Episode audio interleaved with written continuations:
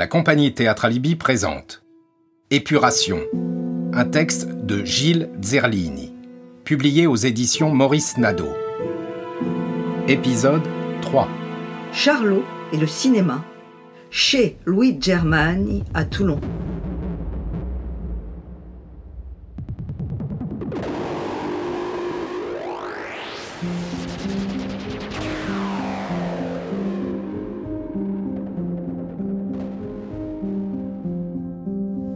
Saloperie de blessure qui t'a emporté un morceau du talon gauche, envolé dans le champ de bataille, mêlé à la terre nourricière, qui t'a mutilé par la course d'un éclat d'obus paresseux, échoué presque à la fin de la guerre, en octobre 1918.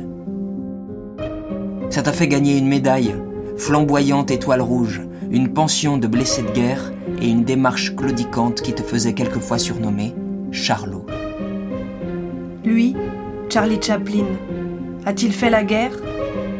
Tu l'as vu dans Charlot Soldat, au cinéma du Casino sur le boulevard de Strasbourg, juste après la Grande Guerre. Mais ça n'était pas très sérieux. Les Américains, tu les as croisés quand ils sont arrivés sur le front à la fin de la guerre. Ils te faisaient rire avec leurs grands chapeaux de jardinier et leurs casques faux plats. Tu penses subrepticement au gentil caporal et à son chien rigolo. Quel peuple étrange, mêlant gentillesse et pragmatisme absolu. Et les Boches, quelle saloperie gigantesque, moustachu et affublé d'un casque à pointe. Quelle idée que cette pointe C'est pour tuer les anges qui tombent du ciel.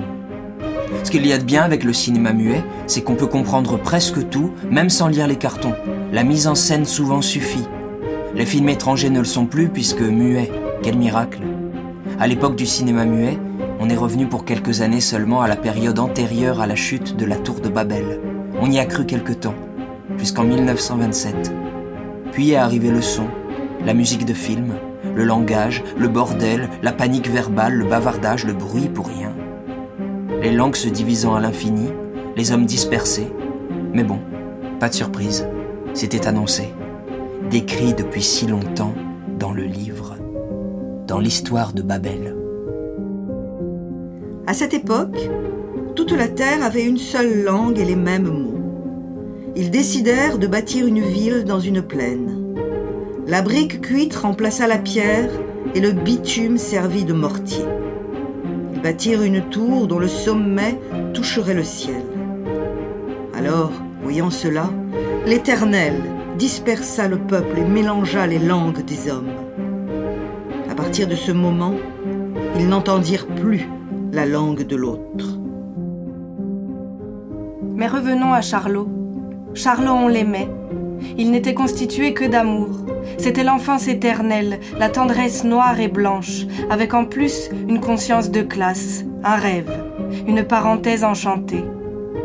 Charlot, il était petit, brun comme toi. Il portait les mêmes moustaches que toi, des moustaches à la brosse à dents ou à la Charlot. À la fin de la guerre, on disait à la Hitler mais tu n'étais plus là pour l'entendre. Hitler non plus d'ailleurs.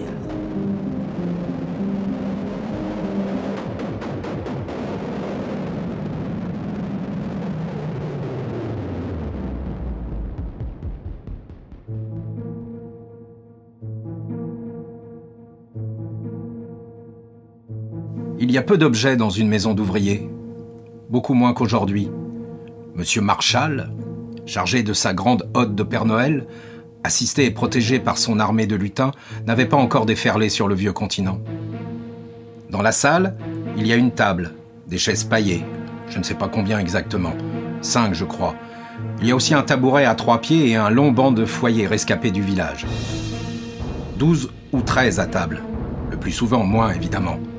Les grandes, j'ai bien dit les grandes, sont déjà parties. Souvent elles ne mangent pas à la maison. Le midi, elles restent sur leur lieu de travail et le soir, quand elles rentrent, pas grand-chose. Une soupe claire, une tranche de pain baignée d'huile et salée, un oignon doux, un reste froid de polenta de maïs ou de châtaigne. De toute manière, il n'y a pas de quoi s'asseoir pour tout le monde. Les tout petits têtent encore, les autres avalent du lait froid versé sur de la farine de châtaigne bouillie, une pomme, du coulis sur du pain frotté d'ail. La mère, elle, ne s'assied jamais, c'est comme ça. Les jumeaux, Gérard et Jean-Claude, restent au bras ou dans la chaise haute, à tour de rôle. C'est pas la misère, c'est la pauvreté. Il y a une espèce de buffet de style incertain, avec posé dessus un portrait des parents déjà vieux, devant la maison de Carbonage. Au mur, un cadre patriotique, orné d'un coq gaulois, et un autre, de mère méritante, de l'État français. Sous la vitre, qui le protège, un diplôme de combattant de la Grande Guerre et trois médailles. La Croix du combattant, un profil de Marianne Casquet, la médaille de la Grande Guerre est la plus remarquable. La médaille du blessé de guerre. Elle est belle. Une étoile rouge, brillante. Une étoile flamboyante. Le rouge rappelle le sang versé, peut-être. La même que celle des soviétiques. Ça en fait rire certains. Ça fait grincer les dents à d'autres. Ce rappel de la révolution russe. Coincé en haut du cadre, il y a un rameau d'olivier et une croix de palme jaunie, de celle que l'on fait bénir pour les rameaux. C'est ton unique diplôme. Dessus, il y a ton nom, Louis Germagne, et tes régiments d'affectation. 163e, 111e et 34e. Et surtout, à l'encre bleue, il est ajouté Chemin des dames. Kinome. Les dames, parlons-en. Tu n'as pensé qu'à elles durant ces années de guerre. C'était ton seul moteur, ta religion, ton Graal, ton horizon. Se retrouver comme ça dans la boue, dans la crasse, dans les combats, bien sûr, rien de marrant, mais la mort. Comment penser à autre chose que la mort? Et toi? Tu penses ça aux femmes. Eros et Thanatos. Dans la cuisine, il y a l'eau au robinet, au-dessus d'une pile de granit rose. Le temps des piles de calcaire est révolu. Une gazinière émaillée avec un four. Il y a le gaz de ville dans ce quartier nouveau deux ou trois casseroles aux manches de bois rouge, des poêles, une passoire pourpre, un hachoir, deux grands couteaux. Enfin, vous voyez quoi. Dans la salle, il y a un petit lit Louis-Philippe sur lequel est superposé, dans la journée, un matelas supplémentaire. Au fond, deux chambres, celle où les parents dorment avec les plus jeunes, les deux jumeaux, et à côté, celle des enfants. Les deux plus grandes se partagent la salle, elle s'arrange avec le matelas au sol. Elle se lève tôt le matin pour entrer à l'arsenal. Il y a aussi un cabinet de toilette, avec chasse d'eau suspendue par la chaînette et sa poire de porcelaine octogonale. Et surtout une salle de bain. Le grand luxe que c'est HBM, habitation à bon marché, ancêtre des habitations à loyer modéré, livré à la ville de Toulon en 1932 pour y loger les ouvriers de l'arsenal. Tu as acquis cet appartement prestigieux pour qui débarque du village, grâce à ton cousin Jean Germagne, bien placé à la mairie. Mais tout cela est tout de même étroit pour une famille de 13 personnes. Heureusement, il y a un toit terrasse et la rue. C'est probablement le meilleur appartement de tout l'ensemble HBM, plein sud avec cette grande terrasse au cinquième, que tu as ceinte d'un grillage pour éviter que les enfants tombent. D'ici, les jours de temps clair, tu leur montres par-dessus les toits les navires de la rade, Là-bas apparaissent l'île et ses villages étagés en Piémont. Tu leur apprends leurs noms.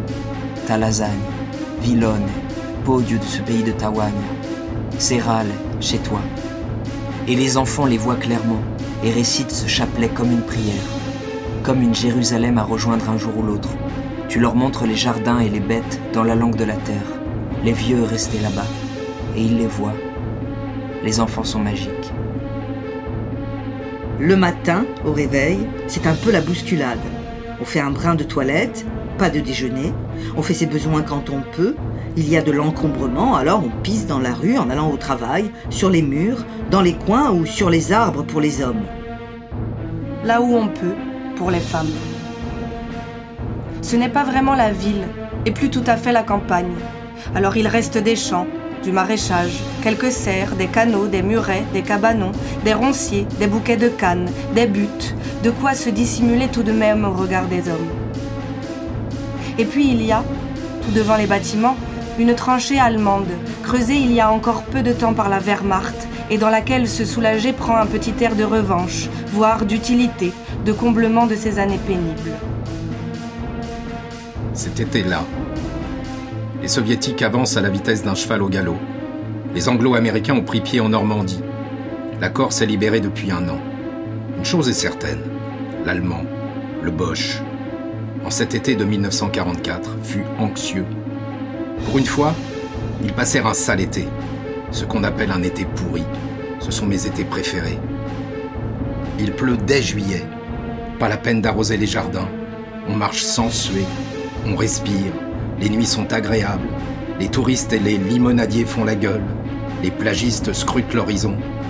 Quelques-uns renoncent et les musées sont pleins. Une merveille. Oh, la Méditerranée de nos pères. Je ne sais pas si l'été 1944 fut pourri au niveau du climat.